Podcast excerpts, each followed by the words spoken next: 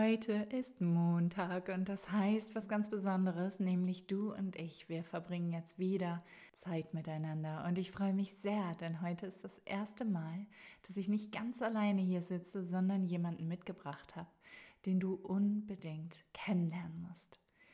Ein ganz besonderer Mensch, ein Mentor, mein Mentor nämlich. Und was er genau kann und was er macht und wer er ist als Mensch, das verrät er dir am besten selbst.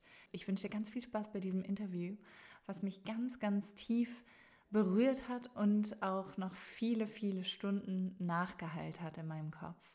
Und bevor wir tiefer eintauchen, möchte ich mich noch ganz schnell bedanken für die schöne Bewertung, die reingekommen ist von Stärkenfinder Resilienz, die geschrieben hat, dein Workbook ist grandios geworden, großes Kompliment, finde es top. Es hat alles drin, was ein gutes Coaching braucht. Sehr inspirierend. Danke für dein Workbook. Wenn du dir mein Workbook, meinen Ratgeber kostenfrei runterladen willst, weil du auch endlich das finden willst, warum du überhaupt hier bist, wofür du losgehen möchtest, was du, was du so machen könntest und noch so eine Richtung brauchst, weil dir so viele Ideen im Kopf rumschwirren, kann ich dir nur ans Herz legen. Lad ihn dir kostenfrei über meine Webseite runter. Den Link findest du in meinen Show Notes. Jetzt aber, without further ado, machst du bequem, mach dir eine Tasse Tee. Hier ist das Interview mit Uwe. Ganz viel Spaß dabei.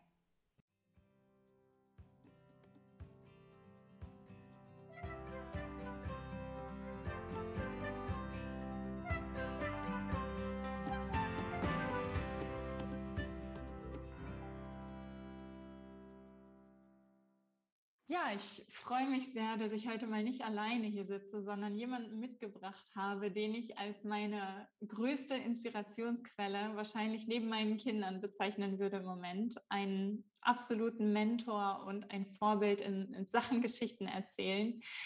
Das ist ja hier ein Storytelling-Podcast. Es geht um gute Geschichten und Anekdoten und ich habe mir überlegt, für die erste Interviewfolge mir den Meister ins Boot zu holen, der die Geschichte quasi neu erfunden hat.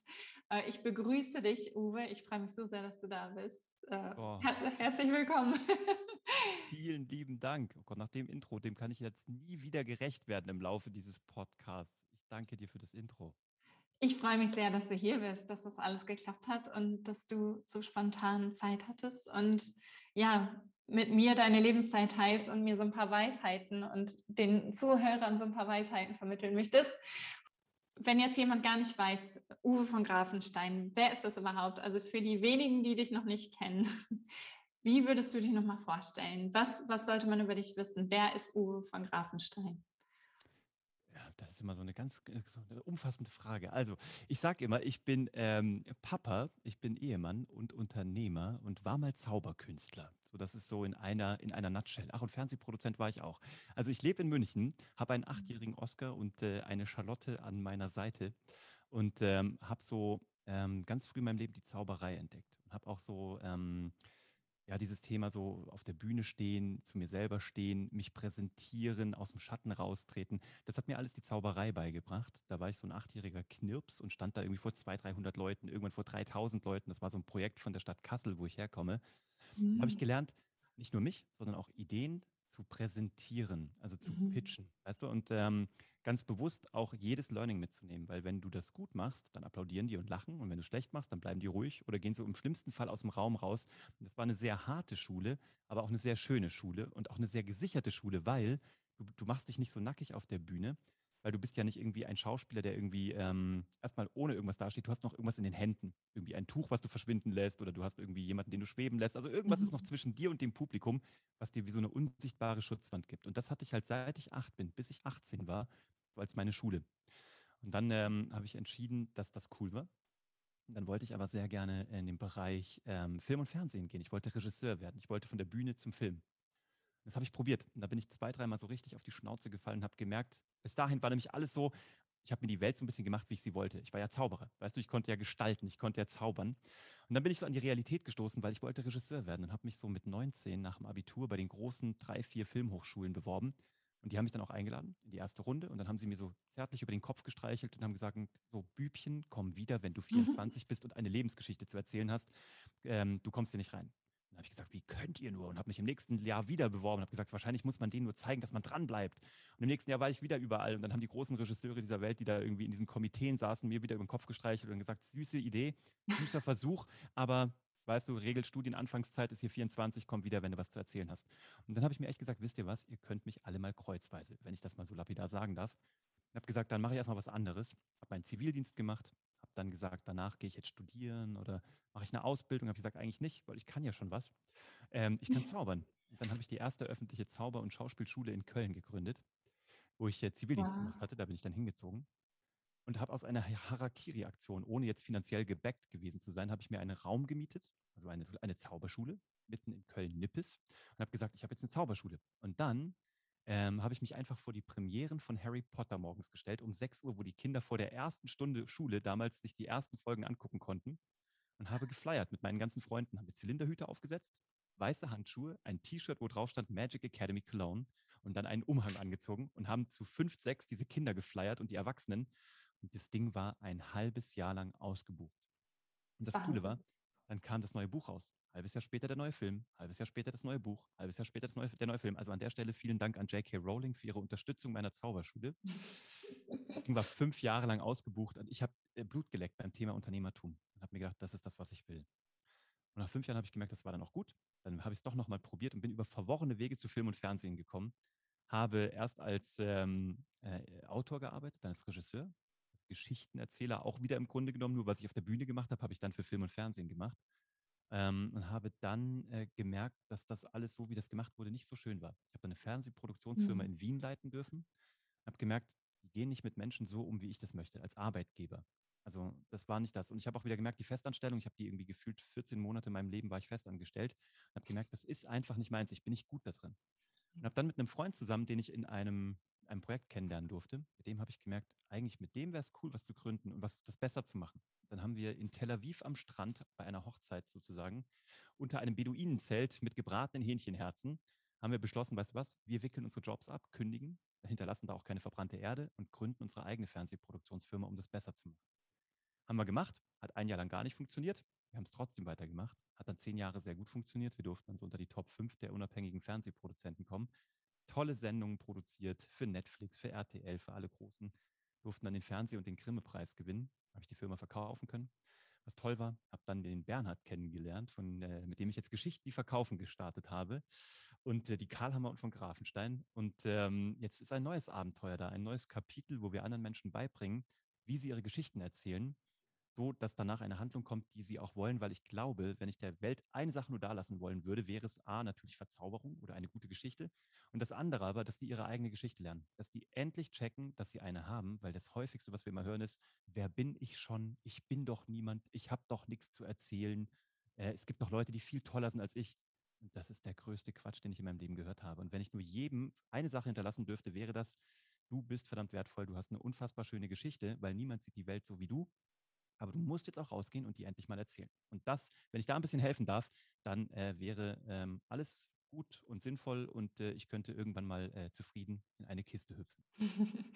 Wahnsinn, was, was für eine schöne Geschichte, eine vor allen Dingen, wie ich finde, mutmachende Geschichte, denn das ist ja jetzt keine, die man auf einen typischen Lebenslauf packen würde. Also aus so wie wir es zumindest früher vermittelt bekommen haben, wie der Lebenslauf ja. auszusehen hat. Ich, ich, ich glaube, viele Brüche sozusagen. Ja, genau. Äh, also ich bin da völlig bei dir. Ich glaube, ich war auch noch nicht mal ein Jahr fest angestellt und habe wirklich gemerkt, äh, das, das, das bin ich nicht. Und vielleicht ist da noch ein bisschen mehr. Und diese Neugierde und dieses Unternehmertum, das teilen wir beide. Und und es ist noch viel mehr als das, denn nämlich auch, wie du dann auch so schnell ins Handeln gekommen bist. Ne? Du hast gesagt, du bist irgendwo in Tel Aviv am Strand, jo, war eine gute Idee, machen wir jetzt einfach mal. Die, diesen Filter von gute Idee und die Umsetzung, die meisten Menschen, die haben da noch so eine ganz lange Grübelphase. Ich glaube, die hast du einfach auch nicht. Ne? Also ja, du hast eine gute Idee und hm. kommst ins Handeln. Ja, aber das ist äh, Krieg und Frieden, beziehungsweise Glück und äh, Pech zugleich. Also es gibt natürlich auch einen Grund, warum das bei mir so ist. Ähm, also ich hatte halt irgendwie so wenig Sicherheit, so finanzieller Art, so mhm. von meinen jugendlichen, kindlichen Hintergründen, so klassisches ja. Scheidungskind, kein Cash und so. Ähm, und alles ein bisschen schwierig. Kenn und ähm, Ja, aber deswegen, das, das einzig Gute, was ich sozusagen von damals mitgenommen habe, und das ist auch das, was ich immer sage, ist, ähm, es gab bei mir überhaupt nie eine Scheiterungsoption. Deswegen hatte ich keine Zeit zum Grübeln, weil in der Zeit zum Grübeln ähm, hätte ich viel zu viel Geld verloren, beziehungsweise Geld verloren, was ich gar nicht hatte. Also Mhm. ich, da da bei mir kein soziales großes Sicherungsnetz da ist, außer Ja, ein Staat oder gewesen ist, ne, außer ein staatliches, gab es bei mir nie die Option, dass etwas damals in meinen Anfangstagen mit der Zauberschule zum Beispiel, es gab gar nicht die Option, dass das nicht funktioniert. Ich ja, musste einfach alles tun, damit das klappt. Und das ist auch, glaube ich, ähm, schon das ganze einzige Geheimnis. Also dieses, wie ja. sehr muss es klappen? Willst du, dass es klappt? Und dann kannst du das Grübeln auch überspringen. Ich habe bis heute, also korrigiere mich, weil das Mhm. ist, ich habe bis heute noch kein geiles, gutes, top funktionierendes Rezept gefunden, wie ich Leuten erklären könnte, wie sie die Grübelei überspringen, außer irgendetwas tut ihnen so sehr weh oder irgendwas brennt in ihnen so sehr. Und das kann man aber hinkriegen, glaube ich. Und zwar eben auch zum Beispiel mit einer guten Geschichte. Welche Ja. Geschichte will ich denn eigentlich erzählen? Oder du hast mir mal erzählt, äh, als ich dich mal in meinem Podcast interviewt habe, hast du gesagt, mit wem umgebe ich mich und wer erzählt mir denn dauernd Geschichten? Und Mhm. wenn das dauernd Geschichten sind, die mich zurückhalten, mich bremsen oder mir von Misserfolgen erzählen, dann werde ich mir sehr selten oder im, wahrscheinlich nie eine eigene schöne Geschichte erzählen. Aber wenn ich mich mit Menschen umgebe, denen das auch häufiger passiert ist, oder hier einen Podcast höre, wie bei dir, wo ich mir das dauernd sozusagen selber, wie, also erstmal erzählen lasse, bis ich es mir auch selber glaube, dann kann ich mir eine Geschichte erzählen und plötzlich brenne ich. Und dann kann ich die Grübelphase überspringen. Aber das stimmt, das ist auch das einzige Asset. Und ich glaube, für mich ist es das Killer-Feature, dass ich sozusagen relativ schnell sage, ich mache es einfach, weil ich aber auch bereit bin, die Konsequenzen zu tragen, wenn es mal nicht geklappt hat, weil ich dann relativ schnell einfach wieder umschwenke.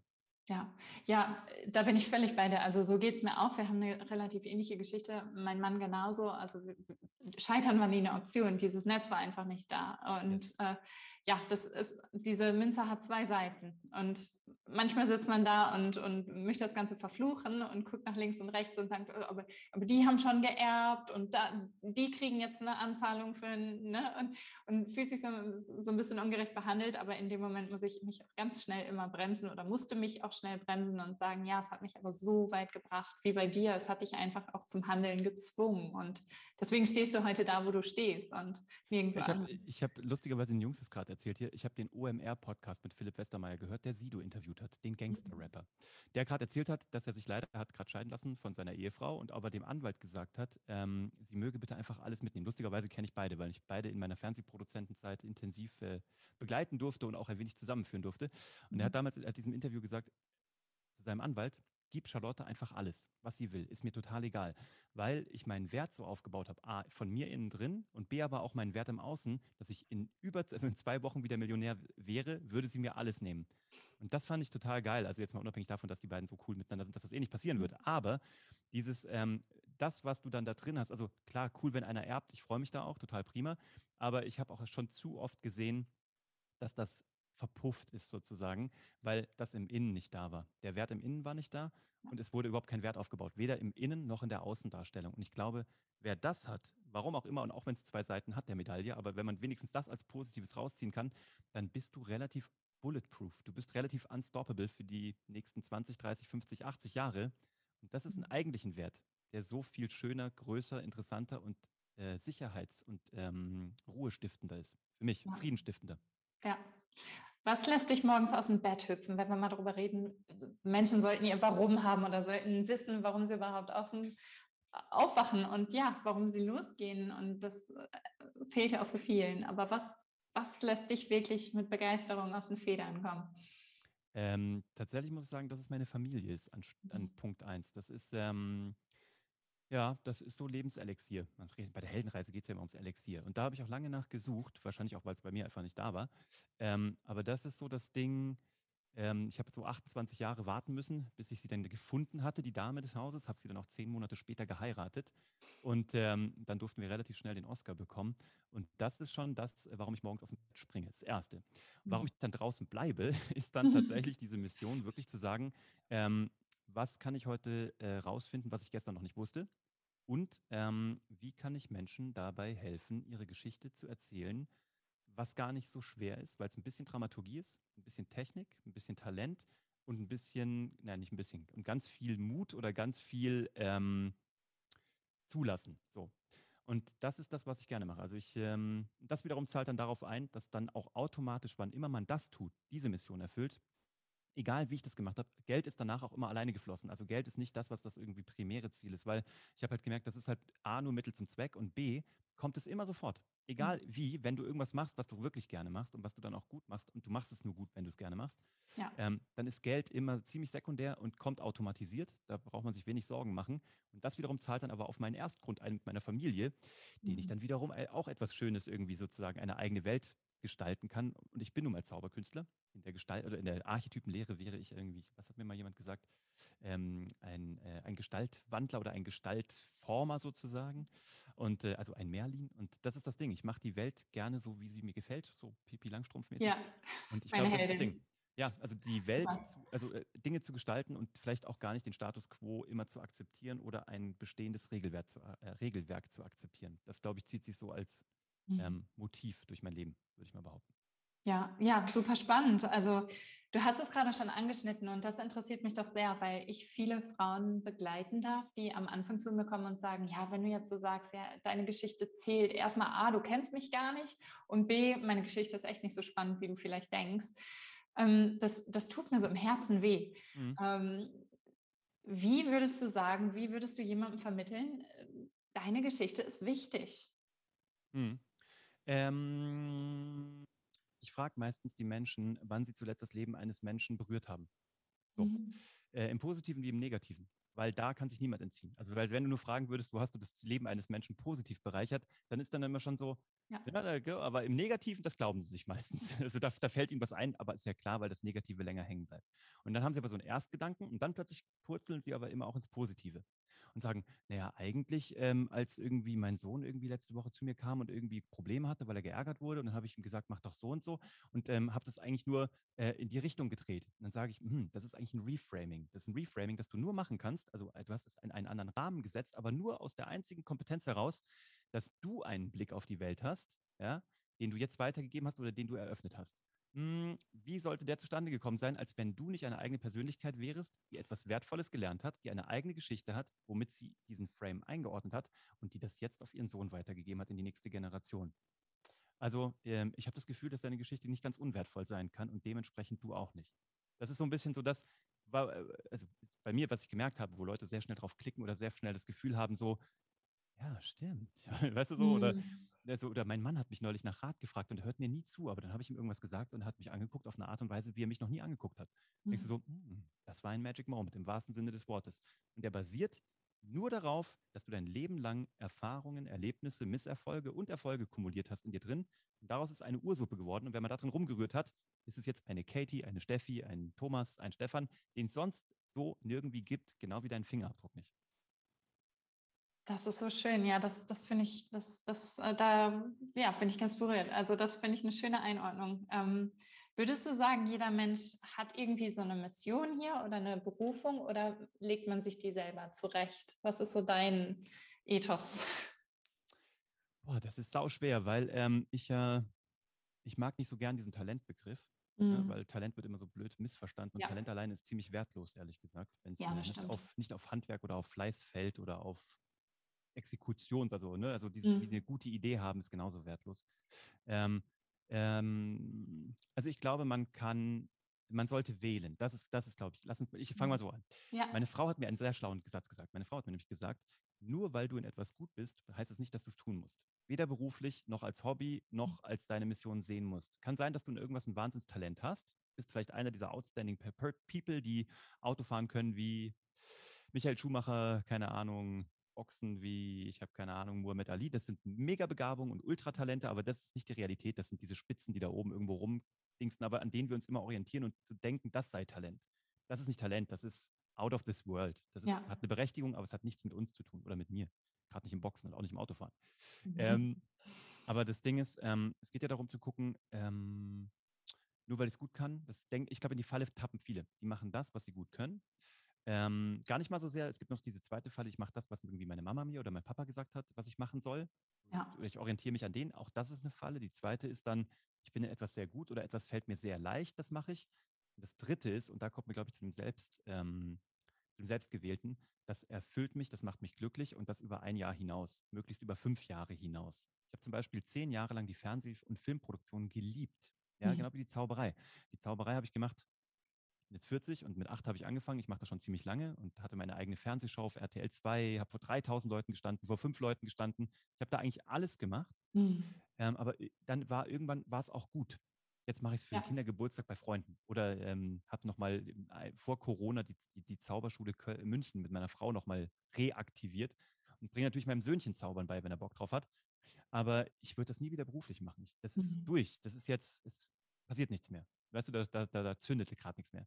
Beim ja. Fernsehen genauso. Jetzt habe ich, ich habe neue Herausforderungen. Ich glaube, das ist das eine. Ich glaube, diese Mission, A, solltest du sie dir selber wählen. Sie sollten dir Spaß machen. Im besten Fall gehen sie dir dann auch leicht von der Hand. Äh, sie sollten möglichst aus dir rauskommen. Heißt aber nicht, dass sie immer aus irgendeinem Talent kommen müssen, sondern es kann auch sein, irgendwas, was du dir mühsam angeeignet hast. Und aber gerade dadurch, dass du es dir mühsam aneignen konntest, kannst du erst diese Mission erfüllen. Mhm. Wenn es nämlich so ganz einfach gewesen wäre, wie willst du es jemandem beibringen? Wenn es dein Talent ist, Talent kannst du nicht beibringen. Du kannst den Leuten nicht sagen, es ist mir einfach im Traum gekommen und mach's nach. Das geht nicht, sondern du musst denen ja Strategien zeigen. Und das Letzte ist, dann beende ich das, weil das einfach so ein Riesenkomplex ist, du musst dir auch erlauben, die wechseln zu können, diese Missionen. Ich glaube nicht, dass du mit einer Mission auf die Welt kommst. Ich glaube, es gibt, also bei mir zum Beispiel, dieses Thema Storytelling, Geschichten erzählen, anderen Menschen eine bessere Zeit mit Geschichten zu geben, das zieht sich durch. Mhm. Aber das Handwerkszeug, die Medien haben sich geändert. Also ich glaube, auch Anpassungen sind erlaubt und ich glaube, viele erlauben sich auch das nicht. Super spannend. Ja, viele haben Angst vor dem Wechsel oder vor dem Neuanfang. Ne? Also ich hatte das früher in der Schule, wenn du so ein neues Heft zum Schulanfang bekommen hast, die erste weiße Seite, da hattest du wirklich Panik, überhaupt da reinzuschreiben. Also ich zumindest, ich war ja Perfektionistin. Ähm, und ja, viele haben Beklemmung vor diesem Neuanfang oder überhaupt diesen Schritt zu gehen, nochmal über diesen Tellerrand hinauszugehen und zu sagen, ja, vielleicht war das noch nicht alles. Vielleicht kommt da noch was. Vielleicht kann ich mir das noch schön machen und vielleicht ist es nicht schon irgendwie bis zur Rente nur noch durchgleiten und die ein paar Stunden absetzen und das ja. Witzig, da habe ich, hab ich am Wochenende mit meiner Frau drüber gesprochen, dieses, dieses Rente, ich kann mir das überhaupt gar nicht vorstellen. Also ich, Gott, das ist so ein Konstrukt, ich, das ist so, wenn ich mir denke, ich arbeite auf das Jahr zu, wo ich 67 werde. Wahnsinn. Das ist, ich kriege manchmal so Renten, nicht so Rentenbescheide, sondern so, wo Lebensversicherungen stehen und so. Da steht, glaube ich, mhm. immer 2048 und dann kriege ich immer schon so einen kurzen Zuckmoment und denke mir, oh Gott, dass man das so in, in, in eine Zahl greifen kann. Ja. Das ist eigentlich so weder die 67 noch dieses Jahr 2048 bei mir. Das ist ja alles so, das ist genau das meine ich mit diesen, weißt du, ähm, die Welt sich so zu machen, wie man möchte. Ja. Das ist ja so ein Regelwerk, was überhaupt keine Bedeutung hat. Das ist wie, weißt du, wie eine durchgezogene Linie. Ähm, da ist keine Wand. Also man sollte natürlich trotzdem nicht durchfahren im laufenden Verkehr, aber dennoch, da ist in Wirklichkeit keine Linie. Also weißt du, da ist keine Wand, man kann da eigentlich drüber laufen. Mhm. Man muss halt immer so ein bisschen gucken, im Rahmen der legalen Möglichkeiten an der Stelle, wo machen Regeln Sinn und wo, ähm, ja, wo, wo gibt es Gestaltungsspielräume im Leben. Und da gibt es, glaube ich, mehr, als viele Menschen sich äh, selber zugestehen. Super spannend. Ja, da bin ich voll bei dir. Wenn ich dir jetzt eine Frage stellen dürfte zum Abschluss, die ich all meinen Teilnehmer, Teilnehmern und Teilnehmerinnen in diesem wunderschönen Podcast stellen möchte. Ähm, du bist der Erste an dieser Stelle. Wenn du die Möglichkeit hättest, jetzt nochmal vor dem 20-jährigen Uwe zu stehen und den jetzt vielleicht nochmal in den Arm zu nehmen oder dem irgendwas ins Ohr zu flüstern, was er vielleicht gerade hören müsste, was wäre das? Ich habe das Gott sei Dank schon vorher gehört, vor meinem 20. Geburtstag. Ich habe das ungefähr mhm. gehört, irgendwie als ich sechs war. Und zwar hat meine Oma mir das gesagt, die leider nicht mehr unter uns weilt, aber die hat gesagt, ärgere dich nur über die Dinge, über die du dich noch in fünf Jahren ärgern würdest. Yes. Das sage ich, glaube ich, in jedem Podcast dauernd und immer wieder und habe es, glaube ich, ein, ein, keine Ahnung, Quadrilliarden Mal gesagt. Aber das war wirklich der absolute Gamechanger. Kann ich nicht anders sagen. Das ist, ähm, es gibt nichts in meinem Leben. Es gibt nichts, worüber ich mich seit fünf Jahren ärgere. Egal in welcher Stufe in meinem Leben ich bin. Das gibt es einfach nicht. Mhm. Kannst du da draußen, wenn du hier gerade zuhörst, mir mal überlegen, überlegen, vielleicht ist das was, aber ist es das wert? Und dann ist die Frage, wozu ärgern? Warum grübeln? Warum, ähm, warum selbst bestrafen? Gibt keinen ja. Grund. Ja, wunderschön. Ja, das äh, also finde ich toll und das Leben ist viel zu kostbar und viel zu schön und man kann sich das auch so gestalten, wie man mag. Genauso wie, mhm. wie, du gerade auch schon erzählt hast, mit welchen Schritten. Und ja, ich könnte da jetzt noch so viel ausarten. An dieser Stelle bist du herzlich eingeladen, mich in zwei Jahren nochmal zu begleiten und von dir zu erzählen. Und ich bin so gespannt, von deinem Lebensweg zu hören, wo du dann bist. Wenn dich Leute finden wollen und die jetzt von deiner Story so begeistert und umgehauen sind, wo finden die dich? Äh, wo kriegt man Uwe nochmal zum Anfassen oder zum, zum Nachhören? Was, äh, was würdest du da empfehlen? Du, also wer nachhören mag, kann gerne mal bei Hashtag Happylist reinhören in meinen Podcast, wo es einfach so um viele private Themen geht, einfach wie man so seine Glücksliste im, im Leben gestaltet. Oder aber wer so ein bisschen beim Thema Storytelling einsteigen mag, beim, beim zweiten Podcast, den ich mit dem Bernie zusammen mache, bei Geschichten, die verkaufen. Und ansonsten überall, wo man eigentlich in Social Media irgendwie Uwe von Grafenstein eintippen kann, irgendwas kommt dann da. Oder bei Google. Also man findet das relativ schnell irgendwas. Super, ich, ich werde auch alle Details natürlich nochmal verlinken und äh, ja, ich freue mich so sehr, dass du heute hier warst. Wirklich so schöne Insights und wertvolle Impulse. Also da werde ich gleich erstmal nochmal in mich gehen und vielen Dank schon mal für deine Lebenszeit und mach so weiter. Danke Alles für die Liebe, Einladung. Viel Erfolg. Dankeschön. Gerne. Ciao. Ciao. Ich hoffe, dir hat diese Folge genauso viel Spaß gemacht wie mir und du kannst da eine ganze Menge von mitnehmen. Mach dir eine zauberhafte Woche. Schreib mir gerne auch. Ich bin ganz gespannt zu hören, was du zu dieser Folge gedacht und gespürt hast. Und ja, schreib mir deine Gedanken gerne mal.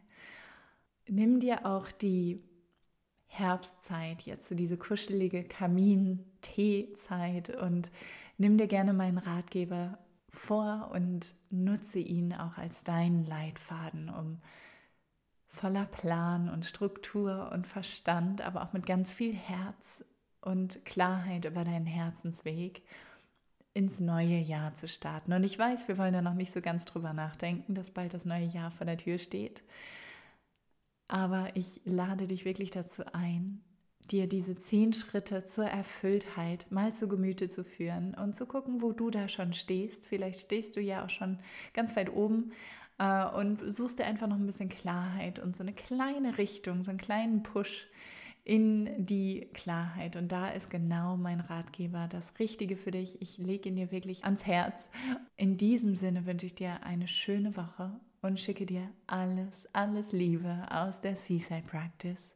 Deine Katie.